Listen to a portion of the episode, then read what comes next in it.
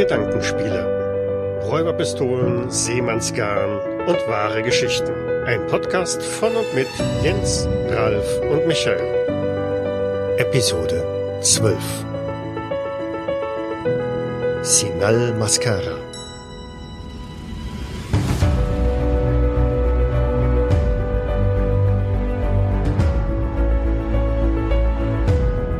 Herzlich willkommen zu unserer zwölften Folge von Gedankenspiele. Mein Name ist Jens und ich begrüße meine beiden Mitpodcaster, den Ralf Hallöchen. und den Michael. Hallihallo. Willkommen zurück in der Welt der versponnenen Gedanken im Räuber Gendarm oder wie, wie heißen wir überhaupt, Mensch? Räuberpistolen, so. Räuberpistolen. Räuberpistolen. Gedankenspiele. Und Seemannsgarn. Also ich weiß nicht, wer Seemannsgarn ist, aber äh, du bist die Räuberpistole. Ähm, Peng, peng. Moment, was bin ich denn dann? Du bist der Gedanke. Ach so. Ja, dann bin ich ja der, dann bin ich ja Seemannsgarn. Oh, Warte mal, Moment. Jetzt muss ich nachgucken. Das macht mich Ja. jetzt fertig. Okay, Konzentration. Die Konzentration. Wir, wir, wir, wir, wir, hatten, wir hatten eine längere Pause. Man muss ja auch mal wieder erstmal reinkommen. Ich hoffe, Ha. es geht euch gut. Ich bin wahre Geschichten. Ah. Bevor wir loslegen, sollten wir noch ein paar Triggerwarnungen platzieren, denke ich. Das stimmt. Womit wirst du uns denn beehren, Jens? Also in dieser Episode könnten wir durchaus äh, zu Themen wie Mord und äh, dergleichen kommen, aber was vielleicht auch noch ein bisschen extremer ist. Also wir werden auch über Selbstmord reden und Motive für Selbstmord und dergleichen mehr. Wer das nicht hören möchte oder will, der sei hier an der Stelle vorgewarnt. Ich glaube, äh, auch wer gewisse Abneigung gegen außerirdische Lebensformen hat oder so, könnte vielleicht auch nicht ganz glücklich werden mit dieser Folge. Und das Thema Drogen werden wir mit Sicherheit auch nicht ausklammern. Oh, da ist ja von allem was dabei diesmal. Ja, diesmal machen wir was ganz Schlimmes. Okay, Hauptsache keine Luftschiffe. Trotzdem, ich hoffe, euch beiden geht es gut. Ich hoffe, unseren Zuhörenden geht es gut. Und ich würde euch gerne heute äh, entführen. Geht's dir noch gut? Ja, jetzt nicht in Wirklichkeit, in Gedanken. Ach so. Und zwar ins Jahr 1966 und äh, dort dann auch noch äh, nach Südamerika, nämlich nach Brasilien. Da war ich ein Jahr alt. Aber du warst nicht in Brasilien damals, ich glaube nicht, nein. Ich konnte ja auch kein Portugiesisch. Ja, als Einjährigen würde ich dich jetzt auch nicht äh, verdächtigen, irgendwie mitschuld an den Ereignissen gewesen zu sein. Na, immerhin. Ja. Obwohl, naja, vielleicht steckt Zeit, stecken Zeitreisen dahinter. Ich weiß es nicht so genau.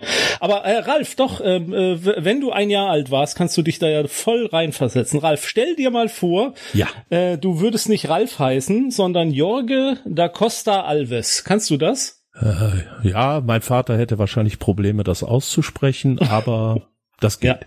Und dann stell dir mal vor, du würdest in der Nähe von Rio de Janeiro wohnen. Ja, kriege ich auch hin. Okay, und dann stell dir mal vor, heute ist ein wunderschöner Augustmorgen und Ja. du hättest total Bock, deinen Drachen steigen zu lassen. Ja. Hast du als Kind Drachen steigen lassen? Ja, klar. Oder als Erwachsener? Äh, als Erwachsener nicht, äh, als Kind schon. Okay, du suchst dir eine schöne Stelle und in deiner Nähe, in einem Vorort namens Niteri, Ni- nee, Niterói, Niterói heißt das, glaube ich, gibt es einen Hügel, den Moro de Vintem. Und da oben auf dieser Hügelkuppe, da könntest du hervorragend Drachen steigen lassen.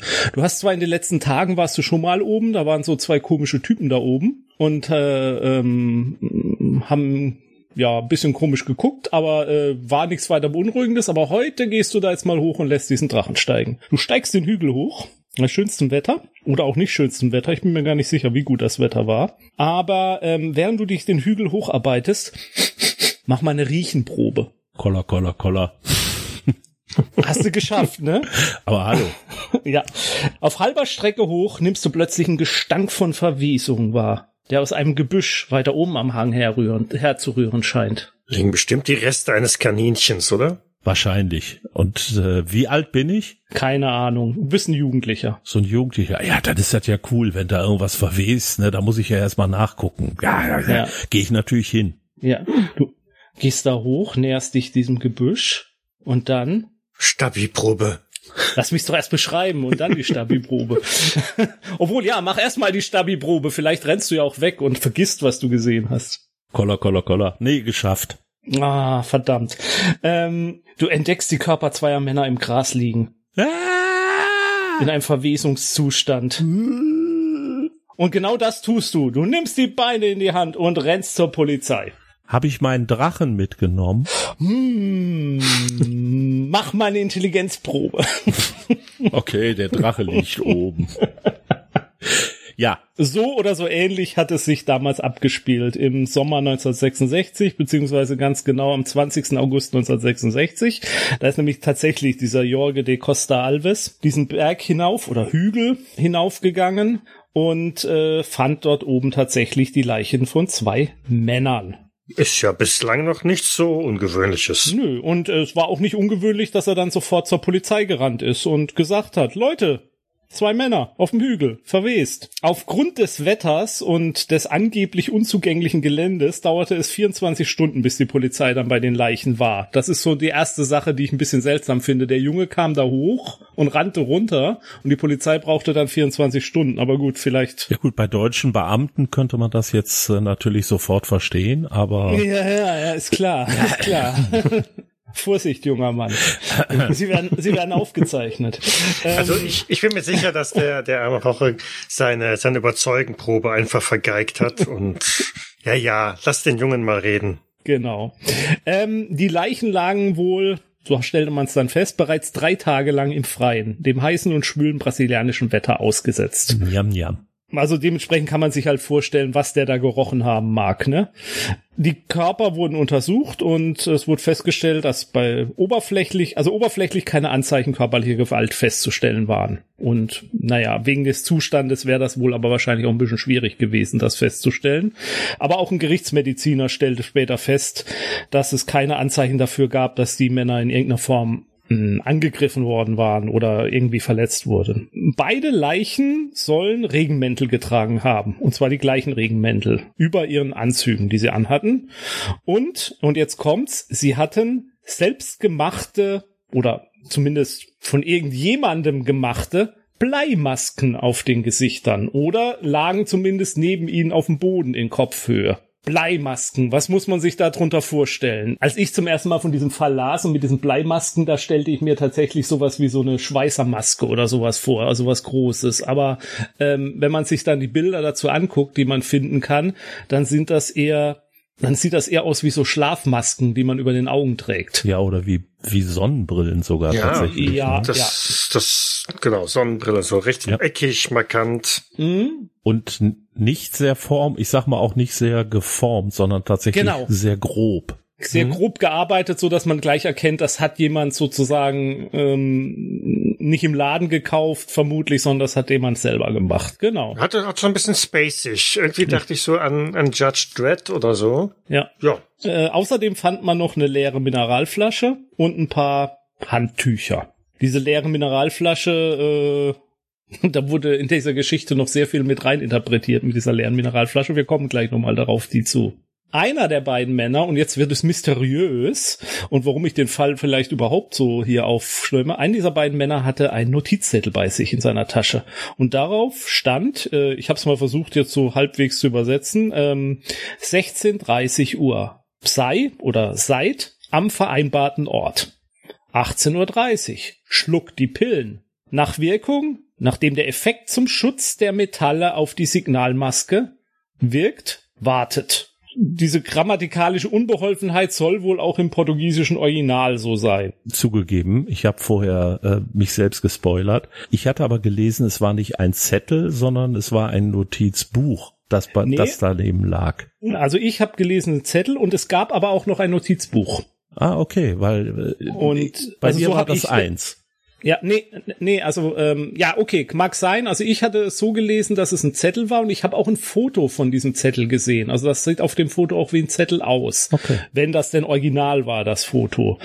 Was ich also habe, ist, dass außerdem hatten sie ein Notizbuch äh, mit einer Reihe von alphanumerischen Zahlen. Und äh, zu der Bedeutung dieser Zahlen gab es und gibt es viele Spekulationen, aber da kommen wir vielleicht später dann auch nochmal dazu. Außerdem konnten die Männer tatsächlich anhand ihrer Führerscheine identifiziert werden als Manolo Pereira da Cruz, 32 Jahre alt, und Miguel José Viana, 34 Jahre alt. Beide waren verheiratet, hatten Kinder und waren wohnhaft in Campos dos Goitasas. Nee, oh Mann. Das ist ja genau das richtige Thema für mich, verdammte Axt. Liebe Zuhörerinnen und Zuhörer, der Jens hat sich diesen Fall selbst ausgesucht. Liebe Kinder zu Hause, macht das nicht nach. Goitasasses. Dieser Ort ist 280 Kilometer entfernt von dem Ort, wo man die beiden fand. Und beide arbeiteten als Elektroniker. Äh, soweit so gut, äh, Identität geklärt, dann konnte man ja mal nachforschen, äh, äh, was da wohl passiert sein könnten. Und ähm, man benachrichtigte natürlich über die tragische Tode äh, die Familien und die wussten zu berichten. Am Morgen des 17. Augustes, also äh, drei Tage vorher, waren die beiden Herren zu Hause aufgebrochen und äh, hatten ihren Familien erzählt, sie wollten nach Sao Paulo fahren, um Ersatzteile zu kaufen, Ersatzteile und ein Auto zu kaufen. Das italienische Wikipedia kann auch berichten, dass es sich um einen Volkswagen handeln sollte, den sie kaufen wollten. Diese Information habe ich sonst nirgendwo gefunden. Sie sollen wohl drei Millionen brasilianische Cruzereiros dabei gehabt haben. Aufgrund der heftigen Inflation damals in Brasilien ist es aber echt schwierig zu sagen, was diese Summe äh, wohl an heutiger Kaufkraft wäre. Ich habe eine Schätzung gefunden, die sagt, es entspräche ungefähr einem Betrag von 1350 US-Dollar. So viel dazu nur vielleicht, als bei den Leichen wurde ungefähr fünf Prozent dieser Summe gefunden. Sie fuhren aber nicht nach Sao Paulo. Sie fuhren nach Niterói, Niterói äh, was auf dem Weg nach Sao Paulo lag und wie gesagt so eine Art Vorort von ähm, Rio de Janeiro ist. Dort kamen sie um 14 Uhr an und kauften gleich zwei Regenmäntel und ein wohl oder wahrscheinlich dort in dem gleichen Kleiderladen auch ein paar Handtücher. Außerdem gingen sie in eine Bar und kauften sich da eine Flasche Mineralwasser. Und jetzt kommt's, da wurde in ganz vielen Berichten ganz viel Wert drauf gelegt. Die haben den Bon für die Mineralwasserflasche behalten und den hätten sie nämlich gebraucht, so in Brasilien wohl, um nachher das Pfand für diese Flasche wieder zurückzuerhalten. Daraus haben dann viele Ermittler, Profi-Ermittler, Hobby-Ermittler aus dem Fall äh, äh, haarscharf geschlossen. Sie sind wohl davon ausgegangen, dass sie wieder zurückkehren würden mit ihrer leeren Mineralwasserflasche. Könnt natürlich auch sagen, sie haben es einfach aus Gewohnheit eingesteckt, aber gut. Äh, der Barmann beziehungsweise die Barfrau, da war man sich in den Quellen, die ich so hatte, auch nicht so einig, haben gesagt, Miguel soll sehr nervös gewirkt haben und häufig auf die Uhr geschaut haben. Außerdem wurde berichtet, dass man sie so gegen 15.15 Uhr .15 gesehen haben will, wie sie dann den Hügel, also den besagten, wo sie aufgefunden wurde, erklommen haben. Äh, außerdem gibt's Gerüchte oder Personen wollen sie gesehen haben, dass sie äh, von zwei anderen Personen in einem Jeep mitgenommen wurden, den Hügel hinauf. Auch alles unbestätigt. Wie gesagt, drei Tage später wurden sie dann tot dort oben aufgefunden und tot aufgefunden mit den geschilderten ähm, seltsamen Umständen. Soweit erstmal. Fragen. Nee, vielleicht nur eine Sache, die mir noch untergekommen ist. Du hast vorhin den ähm, Gerichtsmediziner erwähnt. Ja. Und äh, in einer Quelle, die ich gefunden habe, stand auch noch drin, dass äh, die Leichen wohl erst zwei Tage nach der Entdeckung überhaupt untersucht wurden. Das äh, kann gut stimmen. Ich habe, äh, ich glaube, es kommt später hier auch noch mal, dass angeblich, äh, also es wurde zum Beispiel kein toxologischer Test gemacht bei genau. den Leichen mit der Begründung, ja, die Gerichtsmedizin war einfach überlastet. Dafür hatten sie keine Zeit. Also dafür würde ja auch sprechen, dass es dann auch die anderen Untersuchungen länger gedauert haben. Die Werkstatt der beiden Männer wurde durchsucht und dabei fand man tatsächlich ähm, Blei in so einer Blechstärke, die der in dieser Masken entsprach und auch ähm, wohl äh, Abfallteile und Scheren, die darauf hindeuten, dass sie das wohl in ihrer eigenen Werkstatt angefertigt haben, diese Bleimasken. Ich bleibe jetzt mal beim Begriff Bleimasken, weil man den Fall unter Bleimasken Fall findet, auch wenn wir uns einig sind, dass es eigentlich eher Brillen waren. Mhm. Später sollen angeblich die Haare der Männer auch noch auf radioaktive Rückstände untersucht worden sein. Das Ergebnis soll negativ geblieben sein. In einem Regal in Miguels Werkstatt stand wohl ein Buch über wissenschaftlichen Spirituismus. Einige hervorgehobene Passagen warnten darin davor, dass alle beschworenen Außerirdischen Geister eine intensive Leuchtkraft abgeben würden, die Menschen blenden könnte. Eine mögliche Lösung, selbstgemachte Bleimasken, um die Augen vor den engelhaften Lichtern zu schützen, die von den interdimensionalen Wesen abgegeben werden. Klingt für mich total logisch. Habt ihr schon ein bisschen Cthulhu-Vibe? Jetzt, jetzt ist aber spooky hier. Weitere Ermittlungen verliefen erstmal ein bisschen im Sande. Ein Jahr später aber, nachdem die beiden Männer tot am Hang aufgefunden wurden, wurde einer ihrer Freunde von der Polizei wegen Widersprüchen in seinen Aussagen festgenommen. Dieser Festgenommene war der Verkehrspilot Elcio Gomez. Er war angeblich Manuels Assistent bei einigen selbstgebauten Wissenschaftsprojekten gewesen und die äh, Witwe von Manuel sagte aus, sie würde sich erinnern, dass die beiden Männer, also Gomez und Manuel, sich in den Tagen vor dem Tod auch mal heftig gestritten hätten. Gomez hatte für die Tatzeit aber wohl ein Alibi. Und ich glaube, diese wissenschaftlichen Experimente waren auch ziemlich krude. Ne? Da scheint es im Garten das genau. ein oder andere Mal ganz ordentlich gerumst zu haben. Ja, die kommen jetzt, genau. ähm, Gomez sagte wohl den Ermittlern, dass sie zwei Monate vor ihrem, vor dem Tod ein Gerät in Miguels Hinterhof gebaut hätten, um Kontakt mit den Jenseitigen herzustellen, was auch immer das ist. Leider explodierte sie, also die Maschinerie, bevor der Kontakt hergestellt werden konnte. Äh, aus den Aussagen kam dann auch wohl heraus, äh, also die beiden Männer und auch der Gomez, also die beiden Toten und Gomez gehörten wohl einer äh, Gruppe, lokalen Gruppe an, die sich die wissenschaftlichen Spiritualisten nannte. Und Gomez sagte, die drei seien daran interessiert gewesen, den Mars zu kontaktieren und die Explosion sei das unglückliche Versagen eines Gerätes gewesen, das sie zur Verfolgung ihrer spirituellen Interessen gebaut hatten. Diese technikbegeisterten ja, UFO-Jäger machten halt nicht nur bei Teleskopen und Radiosendungen halt, um nach Außerirdischen zu suchen, sondern die betrieben halt auch noch weitere Methoden. Sie nahmen zum Beispiel regelmäßig an Seancen teil, mit dem Geisterreich wohl mit, ja, mit Marsgeistern oder mit außerirdischen Geistern dann halt Kontakt aufzunehmen. Ist ja auch mal eine Methode, kann man ja vielleicht auch mal versuchen, wenn alles andere versagt hat. Genau, um höhere Wesen zu kontaktieren, um den Schleier der Realität aufzureißen und äh, was benutzt man natürlich am besten, um den Schleier der Realität aufzureißen? Preisfrage an euch. Äh, be bewusstseinserweiternde äh, Betäubungsmittel. 100 Punkte für den Kandidaten, genau. Sie ah. sollen wohl halt auch häufig Drogen benutzt haben dabei. Gomez soll auch äh, von einem weiteren Experiment noch berichtet haben. Und zwar am 13. Juni 1966 also noch mal ein paar Wochen vor dem Tod, äh, habe Miguel ihn also Gomez und andere Mitglieder der wissenschaftlichen Spiritualisten an den Strand von Atafona östlich von Campos eingeladen. Miguel und Manuel stellten dort äh, ihren selbstgebautes Instrument am, äh, am, äh, im Sand auf und kurz nach der Aktivierung dieses äh, ominösen Gerätes soll laut dem Zeugen Gomez ein intensiv leuchtendes Objekt zum Meer herabgesunken sein. Das seltsame Objekt schoss dann wieder nach oben in die Luft, bevor es über dem Meer explodierte.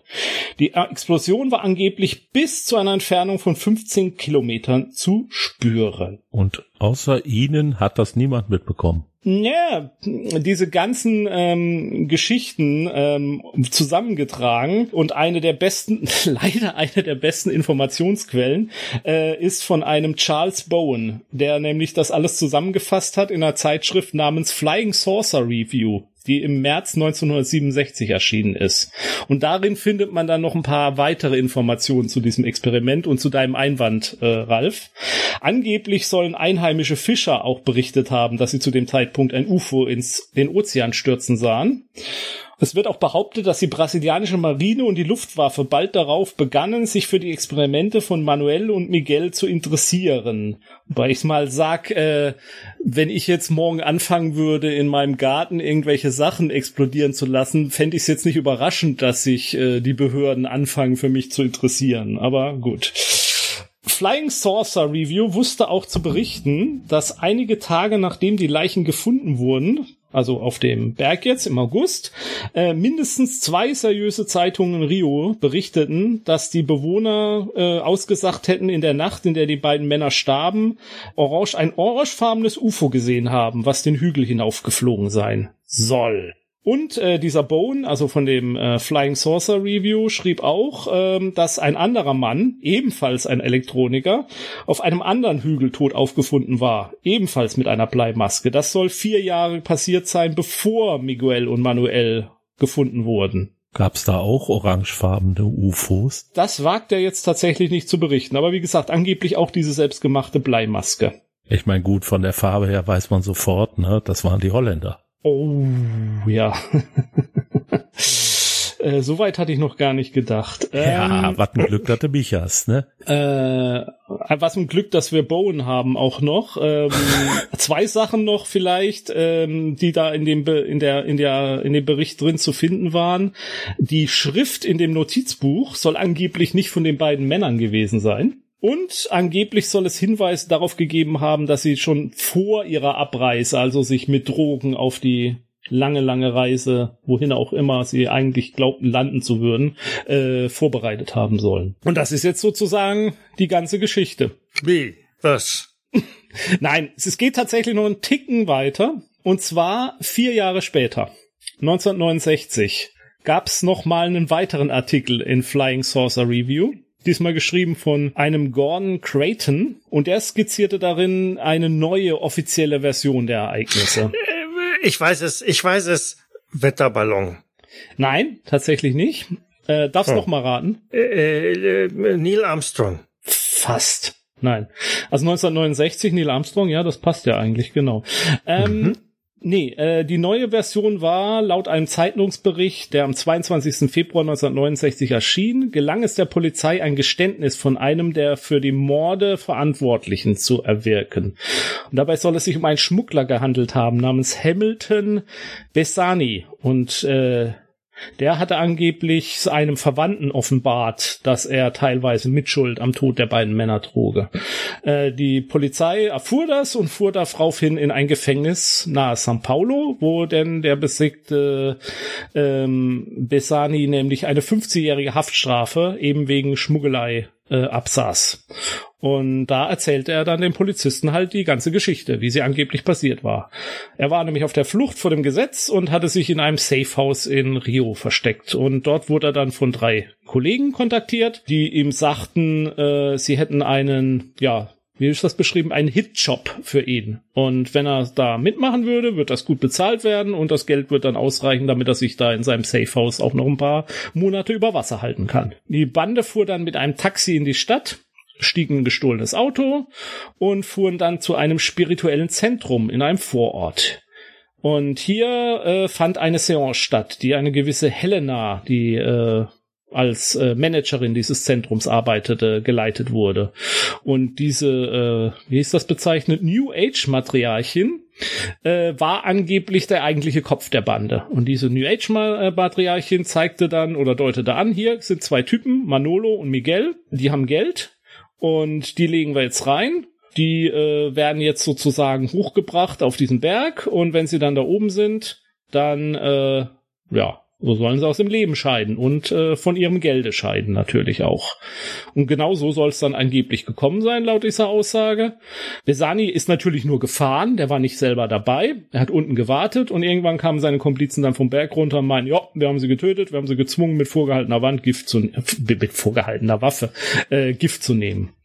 Die äh, Leiterin dieses spirituellen Zentrums soll angeblich auch schon im Polizeigewahrsam gewesen sein und demnächst gibt's einen großen Prozess. Ja, und dann ist Schluss. Wurde nie wieder darüber berichtet, über den Fall angeblich. Das ist dann im auch wohl irgendwie im Sande verlaufen. Es gibt auch keine offiziellen Dokumente darüber, dass, das, dass diese Verhaftung tatsächlich so stattgefunden hat. Der Drache war kein Drache, sondern ein Wetterballon. Ich bleib dabei. Ja, ähm, ja, also die Vermutung war halt, naja, die Polizei hat einen Typen gefunden, der sowieso nichts mehr zu verlieren hat und im Knast sitzt seit 50 Jahren ähm, und dem schiebt man jetzt halt mal eine Story über, damit man mal einen Fall abschließen kann. Aber mehr ist dazu nicht gekommen. Das wäre jetzt tatsächlich tats äh, das eigentliche Ende der Geschichte. Vielleicht noch nur zur Einordnung noch mal einen kleinen Hintergrund, und zwar ein Hintergrund zu Brasilien. Brasilien ist mit äh, 3,8 Millionen Anhängern tatsächlich das Land weltweit, in dem der Spirituismus wohl am weitesten verbreitet ist. Das ist auch heute noch so. Jedenfalls, die Zahl, die ich gefunden habe, war von 2015, also gut fast heute noch.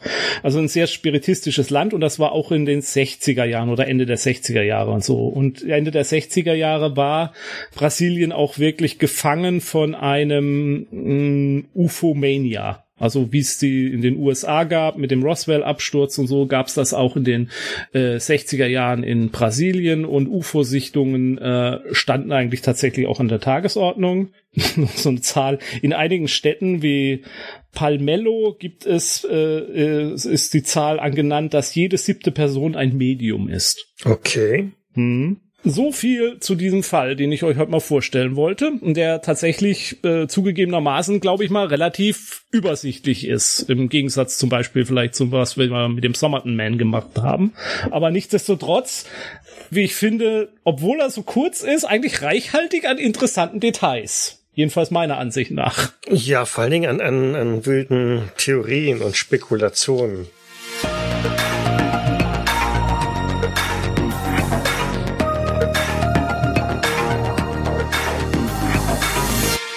Theorien und Spekulation.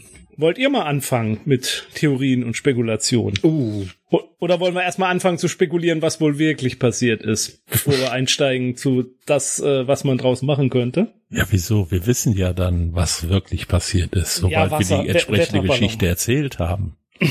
Völlig klar.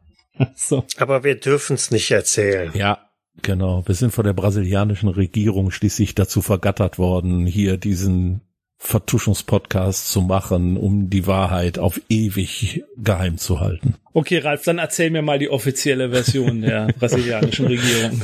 Ja, ich fange mal vielleicht ein bisschen anders an, weil als ich mir das so alles durchgelesen habe, habe ich mich halt gefragt, es gibt ja viele Punkte da drin, die irgendwo, ja, ja nicht so hundertprozentig äh, zueinander passen. Ja, da kommen also zwei Typen. Die kommen mit Anzügen irgendwo an und kaufen sich dann, so zumindest war eine Quelle, die ich äh, gefunden habe, relativ billige Regenmäntel. Ich weiß jetzt nicht, ob es da plötzlich angefangen hat zu regnen und sie das deswegen machen mussten. Dann kaufen sie eine Flasche Wasser und dann gehen sie irgendwo hoch auf einen Berg mit komischen Bleimasken. Und ganz klaren Instruktionen. Genau, und sie haben eben von irgendwem, haben sie Instruktionen bekommen, dass sie eben da hochgehen sollen und nicht nur die, sondern sie haben auch Tabletten von jemandem bekommen. Rote oder blaue? Ähm, trotzdem, ich habe dann mal eben auch gelesen, als man die beiden da runtergeholt hat und ihre Drogenvergangenheit quasi aufgedeckt hatte, ging es auch darum, dass sie möglicherweise an einer Drogenüberdosis gestorben sind. Durchaus möglich, genau. Ja, wobei die Drogen, die sie in der Vergangenheit genommen hatten, waren also LSD und äh, berauschende Pilze. Was man damals alles so genommen hat, genau. Ja, mit denen man sich eigentlich nicht tödlich überdosieren kann. Nee, eigentlich nicht. Das stimmt tatsächlich. LSD und auch so äh, Pilze sind, was das angeht, also was die letale Dosis angeht, äh, ich will es nichts verharmlosen, aber eigentlich eher nicht dazu geeignet, sich äh, direkt zum Tod zu befördern. Vielleicht eher, dass man dann vor ein Auto läuft deswegen oder so, aber nicht anhand nur der Droge. Genau. Und von daher, da wird also eine Theorie aufgestellt, die später auch nochmal bestätigt wird durch ein Geständnis. Wir haben sie dazu gezwungen, Gift zu nehmen, aber trotzdem gab es nie irgendwie eine toxikologische Untersuchung oder irgendwas anderes. Das heißt, die ganze Geschichte klingt für mich erstmal so absurd und mit so vielen ja Widerhaken versehen, dass ich mir jetzt äh, also nicht wirklich vorstellen kann, dass es ja so eine einfache Lösung ist, wie zwei Spinner gehen auf den Berg, äh, wollen UFOs sehen, nehmen eine Pille und äh, sterben gemeinsam, während sie in den Himmel gucken durch zwei undurchsichtige Brillen. Wobei es so genau sowas natürlich schon mal gegeben hat. Äh, Hail Bob, ähm, hier, wie hießen die? Heaven's Gate. Heaven's das war, Gate, glaube ich, mhm. 1997. Das war ja genau so, dass die sich tatsächlich vergiftet haben und äh, glaubten, sie würden von Außerirdischen irgendwie mitgenommen werden. Naja, sowas Ja. hast du immer, ja. Ja. Also was, was mich so ein bisschen stutzig gemacht hat bei den ganzen Berichten, erstens von den Witwen liest man fast nichts. Also Fast da nichts. gibt's keinerlei, keinerlei Genau. Aussagen. Also normal wird man da erwarten, ja, die Frau hat bestätigt, das ist nicht deren Handschrift oder was weiß ich was. Ja, ja. Ähm, schon, schon merkwürdig. Dann, ähm, was ja wohl bestätigt ist, dass die ja quasi sich heimlich dann irgendwie abgesetzt haben. ne? Sie haben gesagt, wir fahren irgendwo anders hin, um ein Auto zu kaufen und irgendwelche Bauteile, fahren aber in Wirklichkeit in eine ganz andere Richtung. Nee, das stimmt nicht. Ähm, das äh, habe ich manchen Berichten rausgelesen, aber ich habe mir tatsächlich die Karte angeguckt. Also man kommt da durch, um nach São Paulo zu kommen. Also man kann nicht sagen, dass die vollkommen Okay. weg waren vom Aweg. Also man könnte theoretisch auch sagen, ja, die sind da nur mal zwischendurch ausgestiegen und dann weg mitgeschnackt worden von jemandem. Könnte man behaupten. Mhm. Aber wenn sie dann schon im Vorfeld selber diese Bleimasken gemacht haben, Ja, darauf das deutet spricht ja schon hin. dagegen. Also das, das ist, das, das war ein geplanter Ausflug. Ne? Also Ja. die haben irgendwas davor gehabt und haben es der Family nicht erzählt, möglicherweise, also so wie es aussieht. Mhm. Und ähm, ja, also schon. Hm. Also das, das für mich naheliegendste wäre tatsächlich jetzt, ähm, gut, sie gehören diesen spiritistischen, wissenschaftlichen Spiritisten irgendwie an und irgendjemand hat denen einen heißen Tipp gegeben und hat da zwei Dumme gefunden, die da wahrscheinlich dann dahin gefahren sind, sich toll vorbereitet haben, genau nach Instruktionen, die Kapseln genommen haben, sich dann um ihr Geld erleichtert lassen haben. Vielleicht haben sie das Geld auch vorher demjenigen noch freiwillig gegeben für diesen super heißen Tipp. Mhm. Und ähm, ja, den Rest hast du schon erzählt. Also ich, ich könnte mir das in die Richtung tatsächlich auch irgendwie vorstellen. Wenn ich mich so in deren Lage versetze und jetzt mal davon ausgehe, dass alles, was mit diesen Experimenten erzählt wurde, so halbwegs stimmt, dass die da Dinge zusammengebastelt haben und verzweifelt versucht haben, was zu erreichen. Und das echt schief gegangen ist und mal auch was, mal, ob es jetzt explodiert ist oder Feuer gefangen hat oder mal Funken gesprüht sind. Vielleicht wurde auch ein bisschen übertrieben. Und man versetzt sich rein, man glaubt da wirklich dran. Und man versucht und baut und steckt da seine Zeit rein und es klappt nicht. Und dass man da irgendwann in so eine Geisteshaltung kommt, dass man echt sagt, äh, ich, ich will das aber erreichen und ich glaube da ganz fest dran, dass ich was finden kann und was aufdecken kann und Kontakt aufnehmen kann. Und dass man dann irgendwann ja, so, so weit ist, dass man irgendjemandem Geld dafür gibt, der einem irgendeine Story erzählt und sagt, und schluck mal diese Pillen hier und dann wird's ganz lustig und dann kommen die auch. Genau, zieht diese Masken auf, um, Ja. um euch vor der Strahlung zu schützen und wickelt euch vielleicht noch ein feuchtes Handtuch um den Kopf, Ja. damit, damit da auch keine Strahlung durchkommt. Ähm, Zieht diese komischen Plastik-Regenmäntel an, die sind ja auch Ja, ganz ja. klar gegen Strahlung. Mhm. Ja, genau, genau. Ja.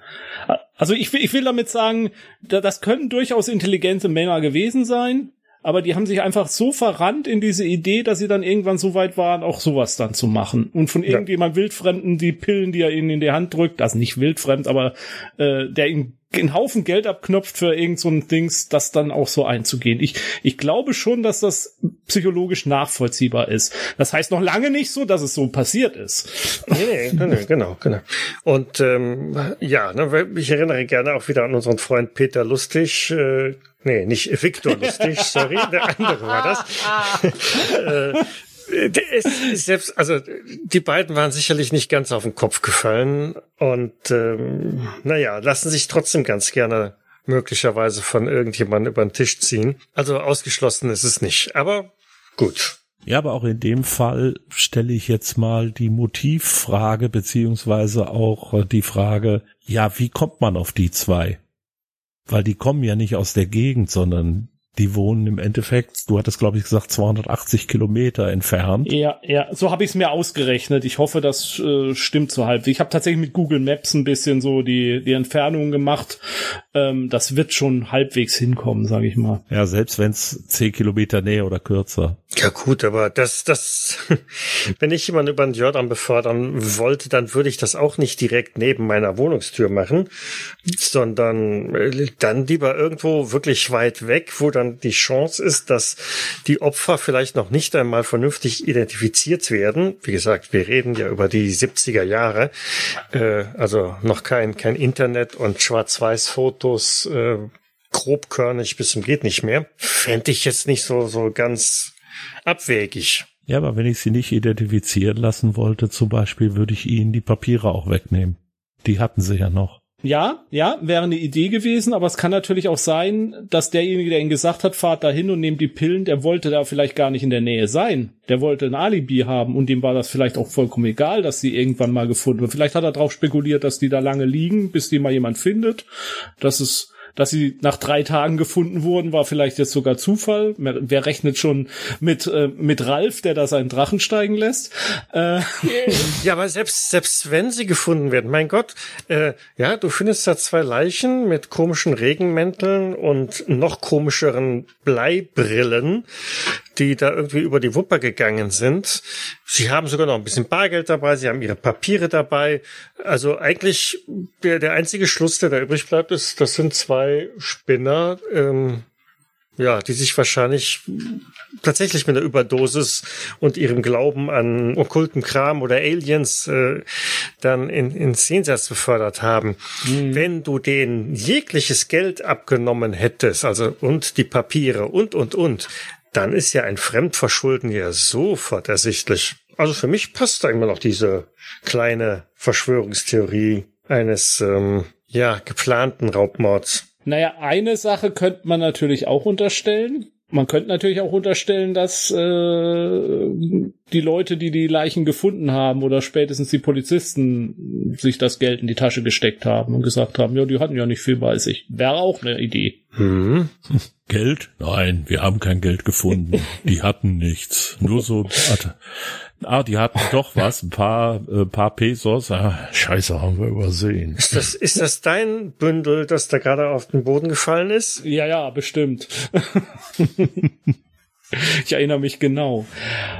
Naja, oder es war natürlich ein ähm, interstellarer äh, Raubüberfall. Die Außerirdischen haben ihnen das Geld geklaut. Ja, also mein, mein Bewacher von, von der brasilianischen Regierung ist gerade mal eben auf die Toilette gegangen. Äh, also ja, jetzt kann ich auch sagen, es sind tatsächlich Aliens gewesen. Die Maschine hat tatsächlich funktioniert und äh, dann ist der Kontakt zustande gekommen. Lass mich raten. Und die Sendung war so energiereich, dass die Maschine kurz danach zerstört wurde. Ja, ja. Die hat sich spontan in Handtücher verwandelt. Nein, das war ja dann viel früher und dann kamen die Außerirdischen ja erst, weil sie wollten jetzt wissen, wer hat denn da mit ihnen Kontakt aufgenommen. Also ich vermute natürlich, die haben einen elektronischen äh, Daumen gebaut gehabt und wollten hitchhiken. Und ja, hatten ja ihre Handtücher schon mit und dann haben sie aber die Vogonen erwischt und äh, ja, da mhm. weiß man ja, die nehmen keine Anhalter mit. Jedenfalls zu dem Zeitpunkt noch nicht. Da hatten sie ja noch nicht ihre Köche eingestellt. Und sie hatten das Handbuch nicht dabei. Ja. Ja, was kann man da für einen Plot draus basteln? Oder wie können wir das in einem Rollenspielabenteuer unterbringen? Also ich sag mal so, für mich, ähm, als ich das Ganze durchgelesen habe und mir Videos dazu angeguckt habe und so weiter, das erste, was mir eben tatsächlich einfiel, war, genau wie ich eben gesagt habe, sie sind irgendetwas auf die Schliche gekommen, was vertuscht werden musste. Ich musste da so ein bisschen an äh, den äh, Film Fletchers Visionen denken mit Mel Gibson über den, ich glaube, Taxifahrer war es, ne? Mhm. Der so viele Verschwörungstheorien äh, in seinem, ich glaube, der hat irgendwie so ein Heftchen rausgebracht oder so und da standen immer neue Verschwörungstheorien drin, welche Regierungen von welchen außerirdischen Reptiloiden oder sonst welchen Kreaturen übernommen sind. Und irgendwann hatte er mal diese eine Verschwörungstheorie, die recht hatte. Und ich stelle mir jetzt die Geschichte unserer beiden, Miguel und, wie hieß der andere? Manuel. Miguel und Manuel. Ich stelle mir M und M. M und M, genau, die M und Ms. Ich stelle mir die Geschichte wirklich so vor, wir haben zwei Spinner und diese zwei Spinner fallen jetzt eben auf, weil sie in ihrem Bekanntenkreis etwas äh, verkündet haben. Und in dem Bekanntenkreis äh, dieser beiden befindet sich eben jemand, der erkennt, Moment, da haben sie jetzt tatsächlich mal eine reale Geschichte aufgedeckt. Was weiß ich, vielleicht haben sie tatsächlich mit ihrem Gerät irgendeine ja, Übertragung aufgefangen und aufgenommen, die man aber so nicht hören darf. Was könnte das in 60er Jahren gewesen sein? Keine Ahnung. Na, vielleicht haben sie damit tatsächlich ja Kontakt gemacht. Also äh, die erste Maschine ist explodiert, ja, die zweite irgendwie am Strand und dann ist da tatsächlich etwas aufgetaucht und das muss jetzt von den Regierungsorganisationen vertuscht werden. Genau. Ja, also erstens, diese Maschine hat funktioniert was ja schon eine, ein, ein, ein Wunder an für sich ist, aber ähm, viel schlimmer ist, dass die, die, die Behörden, die ja schon längst über diesen Kontakt Bescheid wissen und das natürlich geheim halten, also Roswell in, in Brasilien jetzt auf die zwei aufmerksam wird. Es muss ja, oder der dritte, oder der dritte im Bunde, Moment, der dritte im Bunde, äh, der hat auch mit den Behörden kooperiert oder vielleicht hat er so ein Angebot bekommen, so von wegen, hey, wenn ihr uns die Maschine gebt und die, die den Bauplan dazu, äh, wir geben euch keine Ahnung, ähm, eine Million, äh, was haben die real oder so. Deshalb haben die sich auch zerstritten, weil der wollte das machen, aber die anderen beiden halt eben nicht. Tja, naja, was man in der Zeit natürlich auch wunderbar machen könnte, äh, kommen wir vielleicht heute im Lauf der Folge nochmal äh, ganz kurz drauf. Das war ja so die heiße Zeit des äh, Rennens ins Weltall und dergleichen mehr. Vielleicht haben die da irgendeine geheime Weltraummission irgendwie angemessen oder angefunkt mit ihren Sachen, sind da auf irgendwas gekommen oder es hat irgendwas mit äh, geheim stationierten Atomraketen in Brasilien zu tun, auf, da, auf die sie dann irgendwie gestoßen sind. Dann hätten wir ja, irgendwas Kuba mit ist nicht weit, genau. Ja, ja, dann hätten wir irgendwas mit Radioaktivität noch mit drin vielleicht, deswegen dann auch irgendwann kommen die Bleimasken noch ins Spiel. Also so so eine ja, also so eine Verschwörungsgeschichte, auf die die da stoßen, da gibt's, glaube ich, gerade in den 60er Jahren jede Menge Material, was man da auffahren könnte. Mhm. Und das also Schöne die Kuba-Krise war 62, ja. also gar nicht mal mhm. so weit weg. Offiziell ist sie natürlich ähm, längst geklärt und erledigt worden, aber nur auf Kuba. Ja, wie gesagt, also. Ja, ich könnte, man könnte eben auch so weit gehen. Wir hatten jetzt schon UFOs, wir hatten Atomraketen, das könnten Geheimprojekte gewesen sein. Das könnte auch ganz schlicht und ergreifend gewesen sein, dass sie ein russisches U-Boot entdeckt haben, das vor der Küste aufgetaucht ist, mhm. um zum Beispiel Spione abzusetzen oder um irgendwelche anderen Sachen zu tun. Und äh, dabei haben sie auch Licht gemacht, um eben den Leuten den Weg an den Strand zu ebnen. Ja, und das haben unsere drei an sich harmlosen Spinner gesehen und äh, sind damit dann aufgeflogen. Eine Richtung, die man auch denken könnte, wäre vielleicht äh, sowas wie MK Ultra, also diese mhm. ähm, Forschungs äh, ja, Forschung. Also dieses äh, äh Ju Ju Jugendforscht-Experimente der CIA mit, äh, mit LSD, wo sie ja teilweise tatsächlich äh, der CIA Bordelle betrieben hat, um da die Freier unter LSD zu setzen und dann zu gucken, was da so passiert, wenn man Leuten LSD gibt und sowas in die Richtung. Da wäre natürlich so eine Gruppe, die sowieso ein bisschen mit Drogen rummacht und als, als Spinner vielleicht schon gilt, die wären natürlich auch ein dankbares Opfer für sowas. Wir testen mal was an denen. Genau. Und dann gibt man denen das und sagt, hier, hier habt ihr noch den Zettel, wie das einzunehmen ist. Und das muss, das wirkt besonders gut, wenn ihr da und da seid. Ja. Dann kommen sie ein bisschen später dahin und stellen fest, oh, Mist tot. Wenn man aus so einer Story jetzt ein Abenteuer machen würde, dann würden die halt das Zeug einnehmen, aber tatsächlich vielleicht einer von denen nicht tot umfallen, sondern hätte das unerhoffte Nebenwirkungen und dann wird das irgendwas auslösen. Dann wird er plötzlich irgendwo auftauchen, wo er nicht auftauchen kann oder äh, in Australien. Äh, ja, oder 20 Jahre zu früher, ne? Mhm oder irgendeine tödliche Krankheit plötzlich verbreiten oder ähm, was weiß ich, äh, ja, der Standard sich in Zombie verwandeln. Selbst wenn ich tatsächlich das nicht mache, sondern ich habe tatsächlich nur den Mordfall, dann habe ich natürlich im Endeffekt äh, von einer Spionagegeschichte bis hin zu äh, die Aliens und Reptiloiden sind unter uns, kann ich da so ziemlich alles einbauen und benutze immer diese Grundlage. Eben diese zwei Leute wurden von irgendjemandem mit einem Stoff versorgt, der sie tötet. Und jetzt muss ich rausfinden, okay, warum? Das waren doch eigentlich zwei harmlose Spinner. warum hat man die jetzt umgebracht? Warum scheint keiner großes Interesse daran zu haben, diesen Fall zu klären? Und wenn ich mir jetzt ein bisschen künstlerische Freiheit dann eben erlaube, warum hat man die Körper zwei Tage danach äh, einfach kremiert und so dass keine Untersuchungen mehr möglich sind?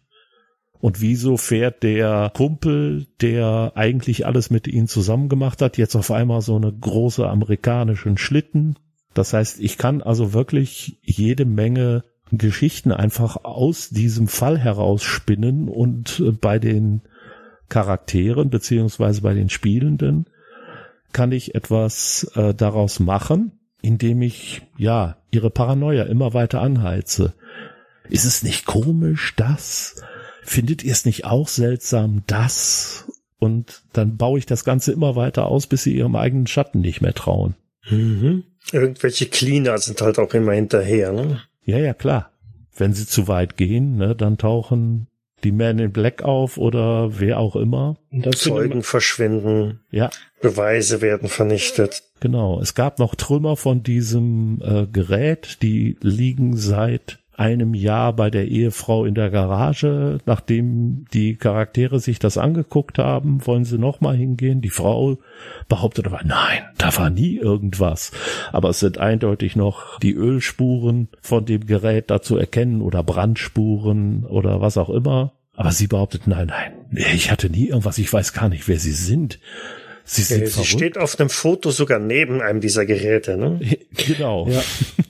Und, und Jorge de Costa Ralf hat plötzlich ein Stipendium an einer Elite-Universität und ist nicht mehr aufzufinden und solche Geschichten. Ne? Ja, wenn man das Ganze noch ein bisschen tatsächlich zeitlich einordnen will, könnte man eben auch gucken, gab es vielleicht in Brasilien zu dieser Zeit irgendwelche heute lange aufgedeckten geheimen Projekte, Rüstungsprojekte oder ähnliches, hm. In Brasilien kenne ich mich da jetzt nicht so aus. Ich weiß aber, dass zum Beispiel Argentinien lange Zeit sehr, ja, eine sehr ausgebaute ähm, Flugzeugindustrie hatte, auch für Kampfflugzeuge. Und äh, dass die eben zum Beispiel in den 50er Jahren vor allem von äh, aus Deutschland geflohenen Wissenschaftlern ähm, ja mitbetreut wurde, sage ich jetzt mal. Die waren für die meisten der Designs damals mhm. verantwortlich. Ich sag nicht, dass es Nazis waren, aber Nein, nein. Nazis.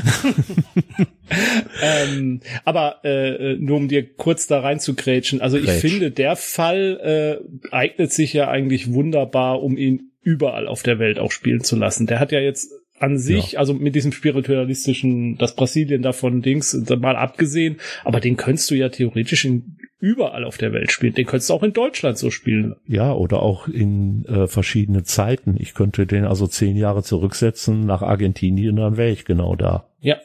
Wenn ich jetzt die äh, Spionagegeschichte wirklich machen wollte. Mhm. Das brauchst du aber gar nicht mal so weit zu bewegen, ne? weil wir sind ja mitten im Kalten Krieg und gerade Lateinamerika ist ähm, ein, wie hieß das, äh, Hinterhof, ne? äh, amerikanischer Hinterhof. Die USA waren sehr bemüht darum, dafür zu sorgen, dass möglichst wenige Länder da dem Kommunismus anheimfallen und haben da im Rahmen äh, diverser CIA-Operationen eine ganze Menge an, an Sachen offiziell und inoffiziell gemacht. Ups, wir haben schon wieder eine demokratische Regierung gestürzt und eine Militärdiktatur gemacht. Wie konnte das denn passieren? Genau.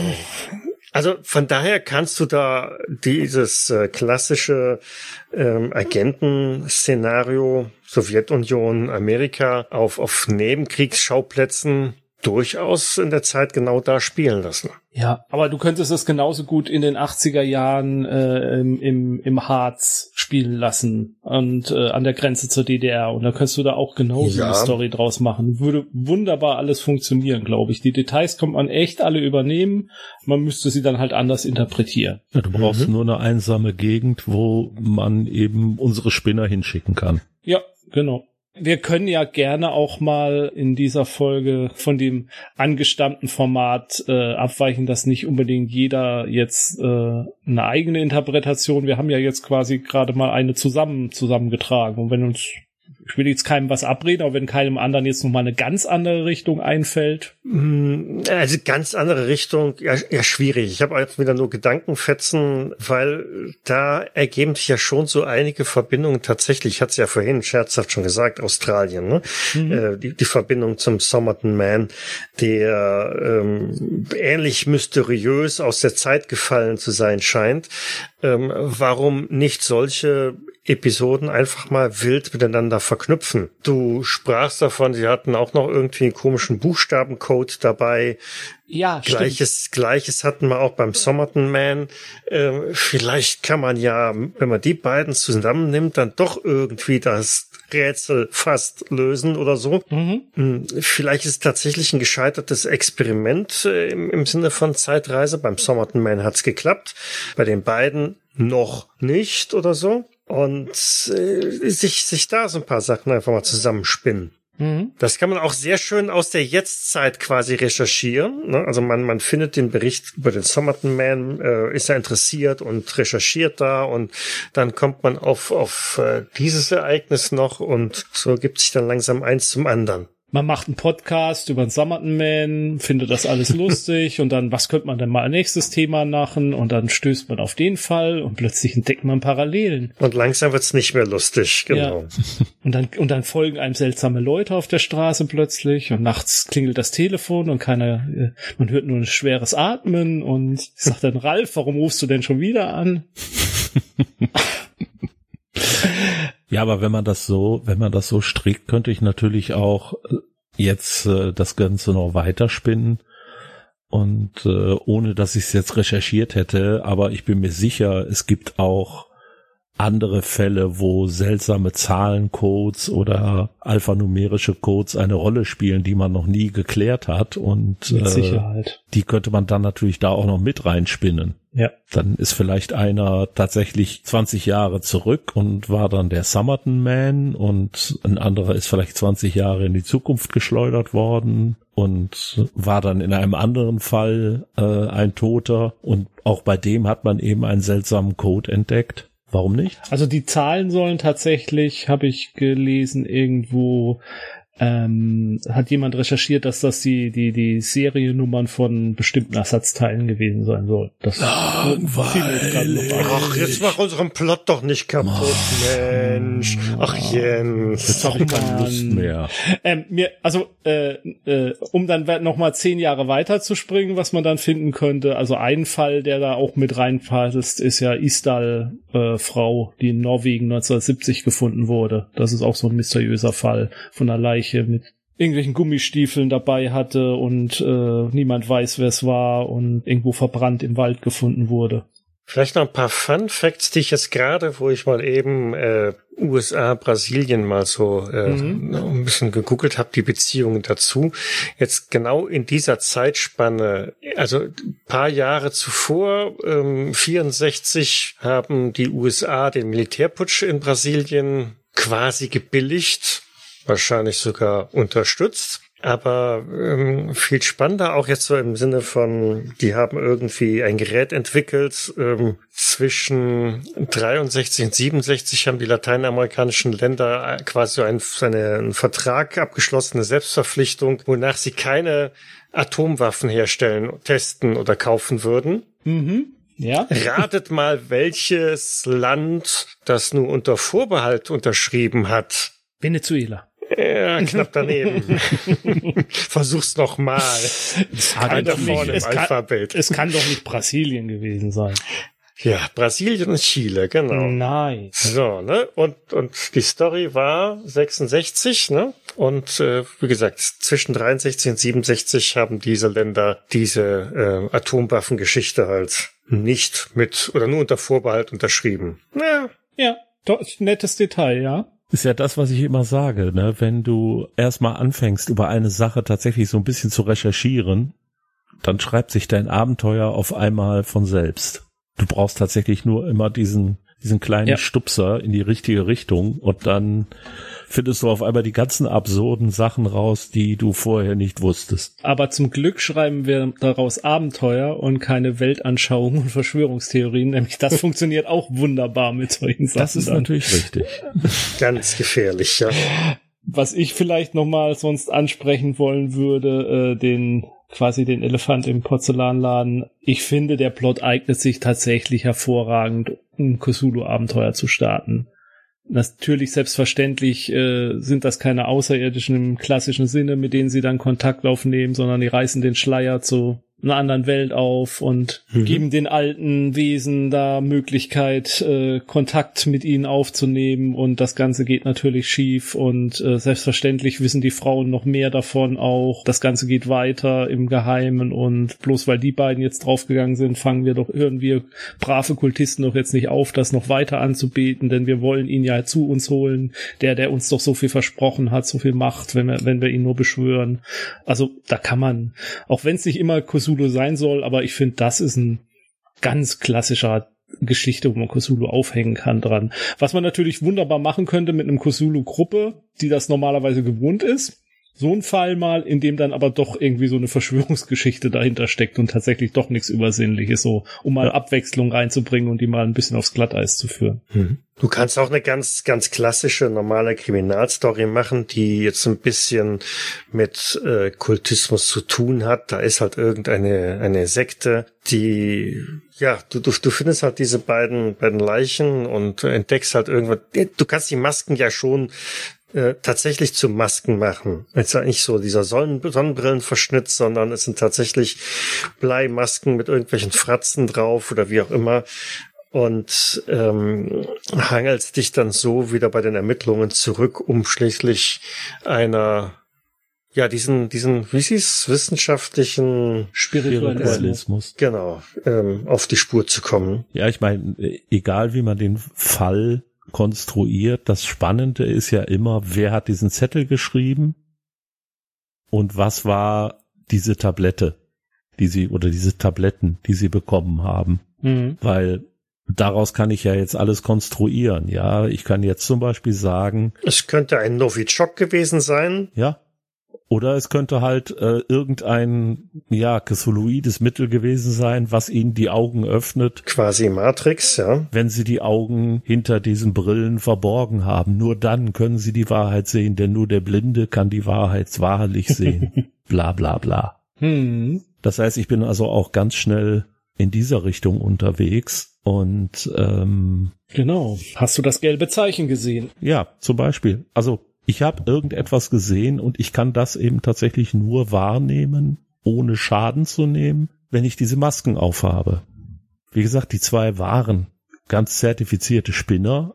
Von daher kann man ihnen solche Sachen eben einfach auch gut unterjubeln. Eine Sache, die mir übrigens noch eingefallen ist, ich wüsste bloß nicht, wie man ein Abenteuer daraus macht, war aber tatsächlich der gemeinsame Selbstmord. Dass die beiden sich also von irgendwem etwas, ja, besorgt haben, womit sie sich gemeinsam töten könnten, aus welchem Grund auch immer. Tatsächlich war das erste, was mir äh, irgendwie eingefallen ist, sowas wie, ja, sie sind in Wahrheit ein Liebespaar gewesen, aber konnten das eben nicht ausleben in der Gesellschaft, bis sie sich einfach äh, dann äh, umbringen wollten und jemand hat ihnen gesagt, hier, wenn ihr dieses diese Droge nehmt, dann werdet ihr eben dort gemeinsam sterben und äh, nehmt also noch einmal gemeinsam an diesen Visionen teil, die von diesem Mittel ausgelöst werden, bis ihr letztendlich daran sterbt.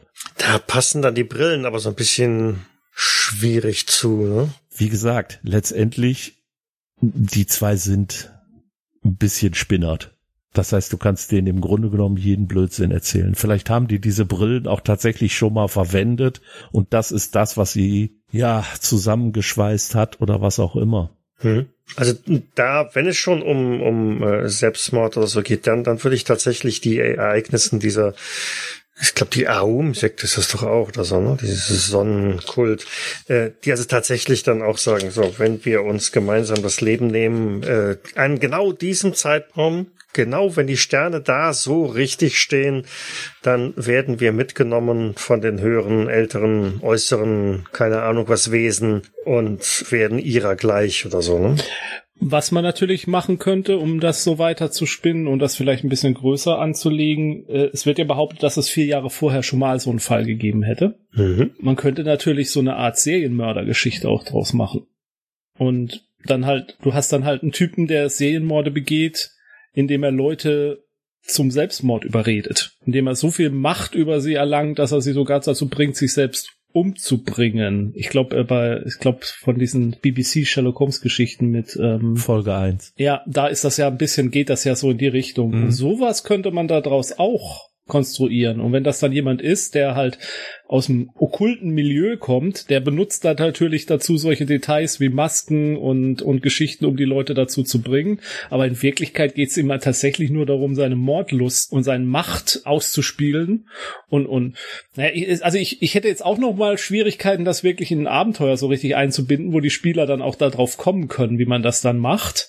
Aber ich fände einen interessanten Bösewicht, also ein Gegner, der könnte ja auch vielleicht versuchen, ja, vielleicht sind die Menschen, die er auf diese Art und Weise umbringt, auch Opfer.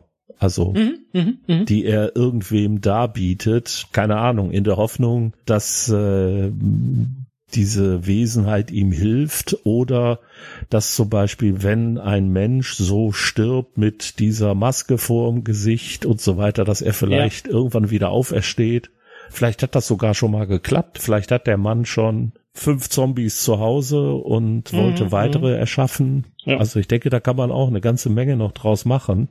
Spannend ist natürlich dann tatsächlich, also ich weiß, dass mich damals diese erste Folge von Sherlock hat mich sehr fasziniert, weil sie eben genau mit diesem ja undenkbaren, ja, ich zwinge jemanden dazu, sich selbst das Leben zu nehmen oder ich überzeuge ihn davon, dass er das tun muss. Das ist also schon äh, eine ziemlich düstere Geschichte auch. Ja, ja. Das heißt, du hast eigentlich einen bösen, ja, so Analogie Richtung Matrix, ähm, einen bösen Morpheus, ne? Ja, ja, ja, ja, ja das ja, trifft's, ja. glaube ich, ganz gut. Der den beiden quasi die Pillen reicht, damit äh, ihnen die Augen geöffnet werden. Aha. Und äh, tatsächlich passiert was ganz anderes. Ja. Und die Frage ist halt dann nur, glaubt er wirklich, dass da etwas passiert? Also ist er jetzt ein okkulter Magier oder tatsächlich einfach ein Mörder? Einfach nur ein Serienmörder, der auf die Art und Weise sich seine Opfer sucht. Hm. Jetzt lass mich mal gerade die Matrix-Geschichte weiterspinnen. Entschuldige, ich wollte jetzt gar nicht dazwischen. Nein, nein, nein, nein, nein, das, das, das, das kam mir gerade selber auch. Also angenommen, es wird tatsächlich jetzt nicht ein böser Morpheus, sondern schon ein guter Morpheus, der ihnen die Pille gibt und sie schlucken auch die richtige und bekommen auch die Erkenntnis, dass sie eigentlich gerade in einer ähm, ja, Parallelwelt irgendwie unterwegs sind. Aber wie wir alle wissen, wenn der Stecker gezogen wird, beziehungsweise wenn du in der Matrix stirbst, stirbst du auch im wahren Leben. Diese zwei haben es leider nicht geschafft. Sie waren nicht Neo 1 und Neo 2. Sie hatten nicht mal Neoprene.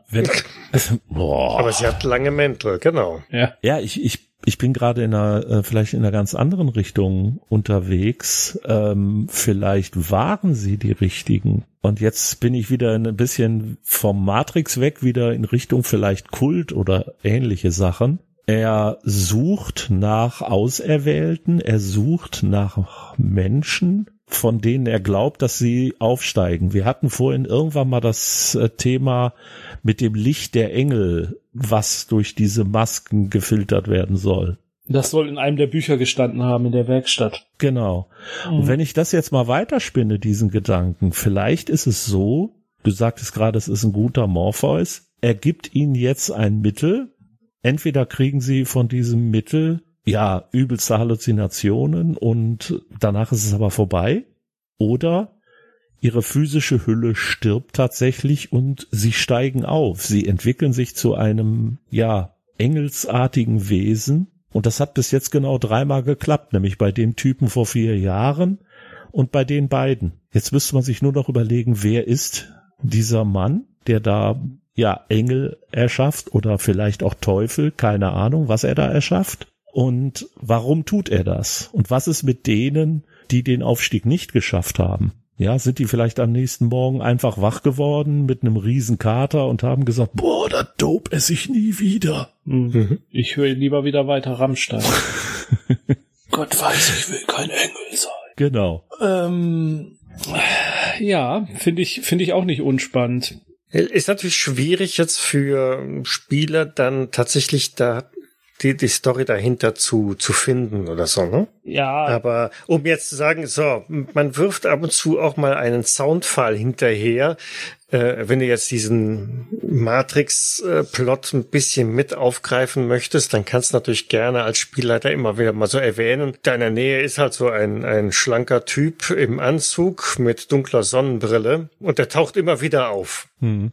Und äh, bringst da so, so ein paar Elemente rein, dass diejenigen, die halt die, die, den Matrix-Plot kennen, dann vielleicht irgendwann mal so Rückschlüsse darauf ziehen und du wirklich halt die die Kehrseite, die andere Seite der, der Matrix halt kennenlernst. Aber und, und vielleicht sogar versuchst, genau die Brücke in, in die Realität halt zu finden. Ich will auch diese Pille haben. Ja, oder das, das funktioniert aber bei der anderen Version eben genauso. Wenn ich, äh, wenn ich das Ganze okkult mache, ich möchte auch ein Engel sein. Mhm. Vielleicht tauchen die Engel auch irgendwann auf. Vielleicht gibt es irgendeinen Sinn dahinter, dass diese Menschen aufsteigen. Vielleicht tun die irgendetwas. Und äh, wann immer diese Engel irgendwo auftauchen und etwas tun, ist auch immer, ich bleib jetzt mal bei deinem Matrix-Bild, dieser Mann, äh, dieser schwarze Mann mit dem, mit der Sonnenbrille und dem hinter dem Rücken verschränkten Arm da. Ja. Das heißt, ich kann in jede Richtung kann ich dieses, äh, diesen Plot weiterentwickeln ich muss mir nur überlegen, was ist überhaupt das Ziel dieser Person? Hm. Was will die erreichen? Möchte die Menschen aus dem Schlaf erwecken und sie auf die Realität oder in die Realität zurückholen? Oder möchte sie, ja, Wesen erschaffen, die irgendeinen Zweck verfolgen? Finde ich auf jeden Fall beides sehr spannend. Also ich denke, das ist eine Frage, wo jetzt dem Spielleiter eher was zu einfällt. Mhm. Ja, wenn jetzt einer sagt, ich möchte jetzt, ah ja, hier diese Morpheus-Geschichte finde ich super. Ja, in Wahrheit ist das, setze deine beliebige Utopie, Dystopie, was auch immer ein. Mhm. Oder ob oh, du sagst. Das ist doch tatsächlich ein ganz normaler psychotischer Serienkiller, der der felsenfesten Meinung ist, er würde die Leute tatsächlich zu Engeln umwandeln. Ja. Tatsächlich sterben die einfach nur. Punkt. Ende. Ähm, ja, aber er sieht aber, die Engel natürlich. Genau, er sieht die Engel. Er weiß natürlich genau, dass es funktioniert. Oder na, vielleicht auch nicht. Und äh, er muss ja die Rezeptur immer noch ein bisschen verbessern oder so. Das, das bleibt ja völlig ähm, dahingestellt. Ja. Ja, und dann könntest du eben tatsächlich, äh, wenn du dieser Figur nachgehst, wirst du aber eben die finden, die eben an seinen komischen Pillekes oder was auch immer er da hatte, nicht gestorben sind. Und die kannst du vielleicht auch wieder irgendwo auftreiben, wenn du, keine Ahnung, äh, Polizei, äh, nicht Polizei, ähm, Zeitungsarchive und so durchwühlst. Mhm.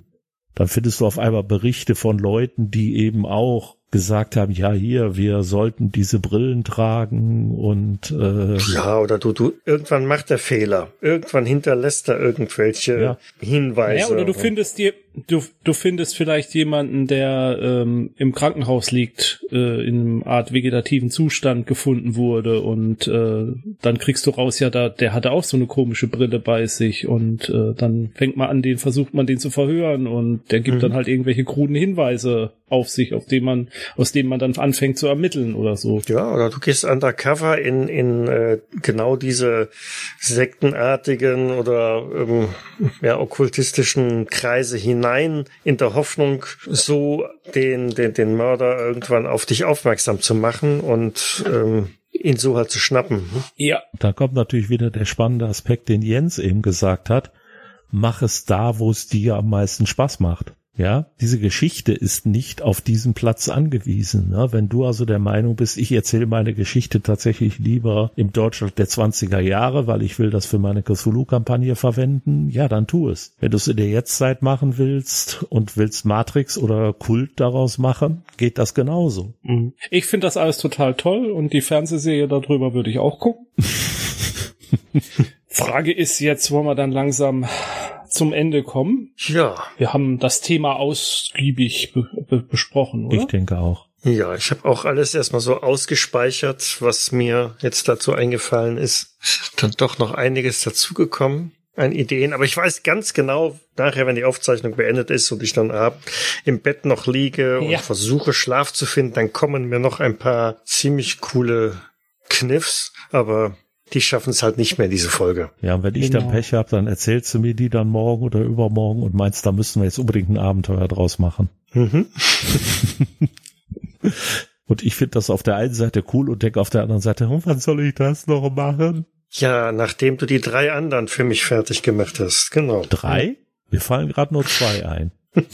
Nach der Aufnahme ja. reden wir darüber. Genau. genau. Wir könnten noch kurz versuchen, sozusagen eine Medienschau dazu zu machen. Yep. Die fällt aber bei mir auch relativ kurz aus, beziehungsweise ich habe nichts gefunden an ähm, Literatur, Film, Fernsehen, die genau diesen Fall so ganz eindeutig ähm, mhm. zum Vorbild nimmt, tatsächlich. Also es gibt eine Reihe an, an kurzen YouTube-Clips, aber ja. äh, wie du auch schon sagst, also das Material zu diesem Fall ist sehr bescheiden und ja, wenn man sich einen Wikipedia-Artikel durchgelesen hat, dann, dann weiß man eigentlich auch schon fast alles. Viel mehr findet man auch bei YouTube, glaube ich, nicht. Und auch nee. das Bildmaterial ist eher überschaubar. Also man kann sich tatsächlich diese Artikel von diesem äh, Flying ähm, Nee, Flying Saucer Review, die kann man über Wikipedia tatsächlich angucken. Das ist eingescannt. Das sieht, ist auch, ist auch so mal ganz interessant, sich sowas angucken. Das sind auch noch mehr Artikel da drin, aber eben halt auch der Artikel dazu. Das ist im, zumindest im englischen Wikipedia ist der verlinkt.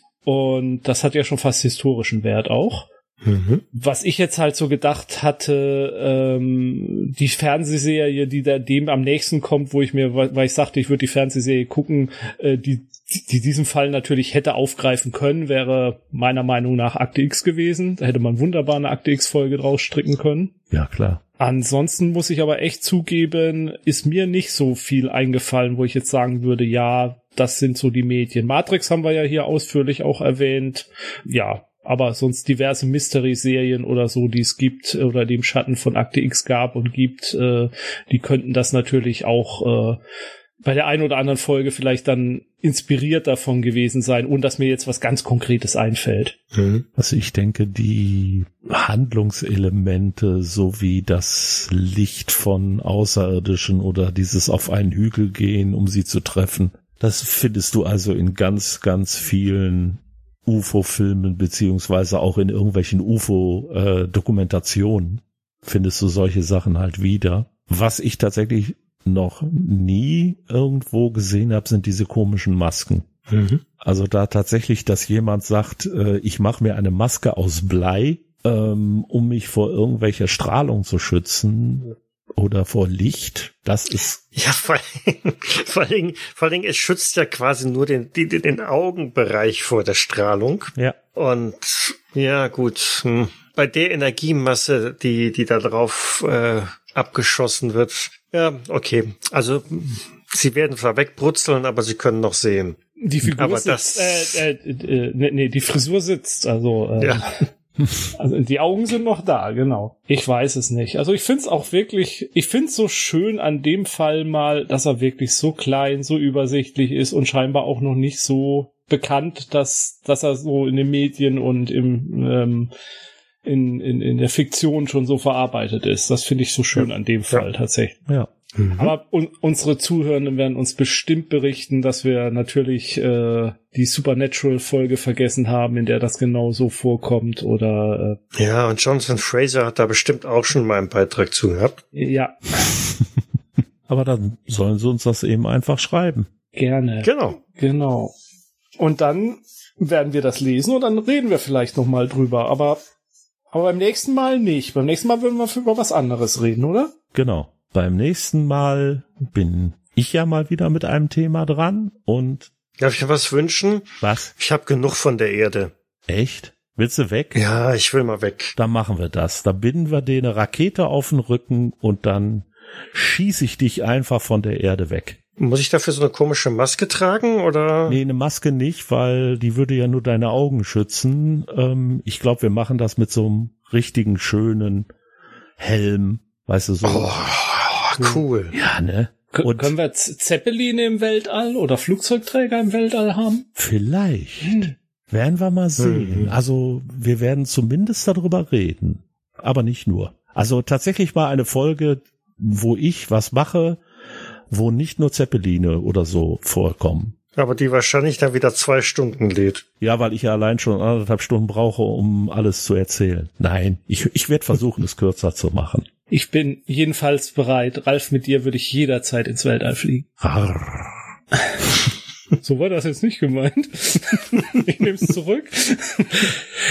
Nein, also wir, äh, ich werde euch dort oben schicken und von nach oben schicken und von da, wo wir dann landen, können wir auf die Erde hinabschauen und bewundern, wie schön flach sie ist. Nein, äh, wie schön rund sie ist.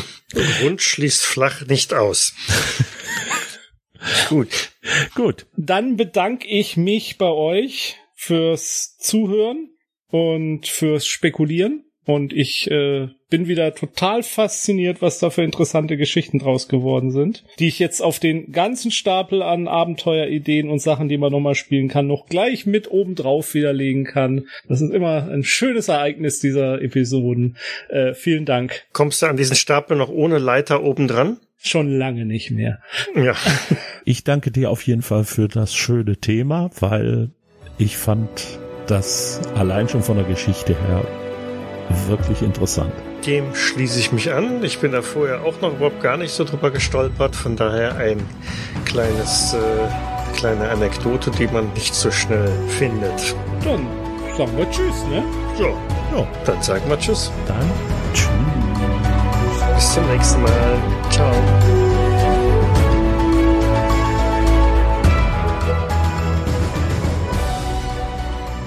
So, ich muss ja den Einleitungstext sprechen.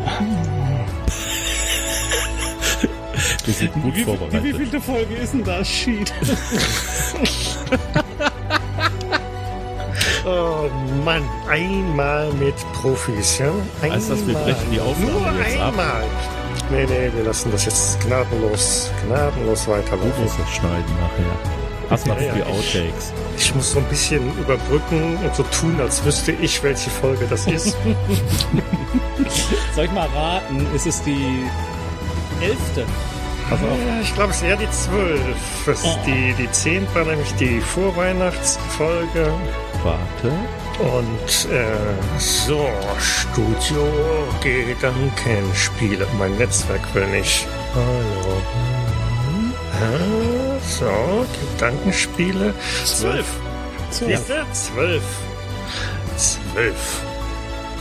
Bei mir klappert irgendwas. Das bin ich. Entschuldigung. Ah, okay. Ja, Ich dachte schon, das künstliche Hüftgelenk oder so. künstliche Bleigelenke. Ach so. Dann können wir jetzt verabschieden. Jens, du sollst uns verabschieden. Unser Host ist schon eingeschlafen. Nein, ich versuche jetzt gerade noch mal den Anschluss zu kriegen. Dies war eine Jägersnet-Produktion aus dem Jahre 2022.